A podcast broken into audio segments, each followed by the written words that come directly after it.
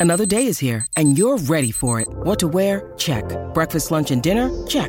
Planning for what's next and how to save for it? That's where Bank of America can help. For your financial to dos, Bank of America has experts ready to help get you closer to your goals. Get started at one of our local financial centers or 24-7 in our mobile banking app. Find a location near you at bankofamerica.com slash talk to us. What would you like the power to do? Mobile banking requires downloading the app and is only available for select devices. Message and data rates may apply. Bank of America and a member FDIC. When you need mealtime inspiration, it's worth shopping Kroger, where you'll find over 30,000 mouthwatering choices that excite your inner foodie. And no matter what tasty choice you make, you'll enjoy our everyday low prices, plus extra ways to save, like digital coupons worth over $600 each week. You can also save up to $1 off per gallon at the pump with fuel points. More savings and more inspiring flavors make shopping Kroger worth it every time. Kroger, fresh for everyone. Fuel restrictions apply.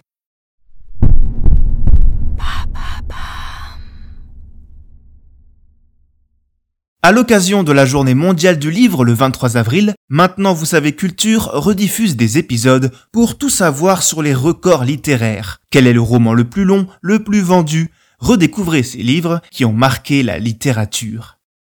Quelle bande dessinée a suscité le plus de polémiques? Merci d'avoir posé la question. La force de l'art est d'offrir un maximum de liberté à son créateur et d'être accessible à tous. Le revers de cette médaille est que certaines œuvres jugées scandaleuses peuvent froisser, énerver ou révolter une partie de la population selon leurs convictions. Nous allons aujourd'hui faire le tour des bandes dessinées qui ont le plus suscité la polémique. Il y a Tintin au Congo, non? C'est vrai que lorsque l'on associe BD et polémique, on pense souvent à cet album de Hergé. Il s'agissait à l'époque, en 1931, de son deuxième volet des aventures de Tintin après Tintin au pays des soviets. Et forcé de constater qu'il crée encore aujourd'hui la polémique. Et même si certains parlent d'une autre époque, on ne peut pas passer à côté de la vision raciste et colonialiste proposée par Hergé tout au long des 62 pages.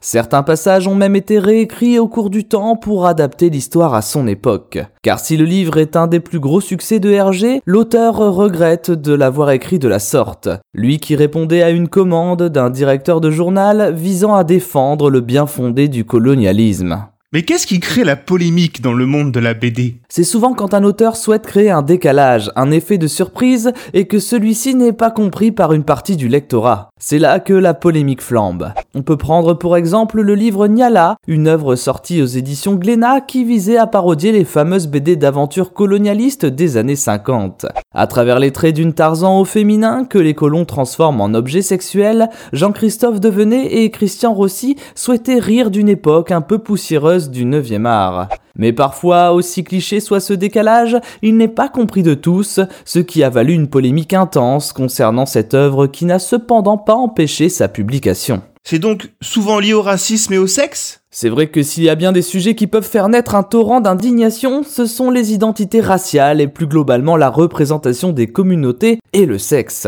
On peut par exemple citer Petit Paul de l'excellent bédéiste Bastien Vives, papa de Last Man, gagnant du Fauve d'Or pour Paulina et responsable de nombreux chefs-d'œuvre du 9e art. Un palmarès qui n'aura pas suffi à éteindre le feu suscité par sa BD humoristique Petit Paul, accusé de pédopornographie. Un récit dont le héros était un petit garçon un peu précoce pour son dont vont profiter les femmes de son entourage. Au moment de sa sortie en 2018, se sont donc soulevées les associations de lutte contre la pédophilie et l'inceste, accusant la BD d'en faire la promotion. Invoquant l'article 227-23 du Code pénal, interdisant les représentations à caractère pornographique de mineurs. À tel point que certaines enseignes ont retiré l'ouvrage de leur rayon. De leur côté, les éditions Glénat ont fait front avec leur auteur en défendant un récit qu'il fallait prendre comme une caricature irréaliste et donc au second degré. Encore beaucoup de bruit pour cette œuvre qui n'aura pas entraîné le retrait du circuit de ce livre pour la BD ayant probablement suscité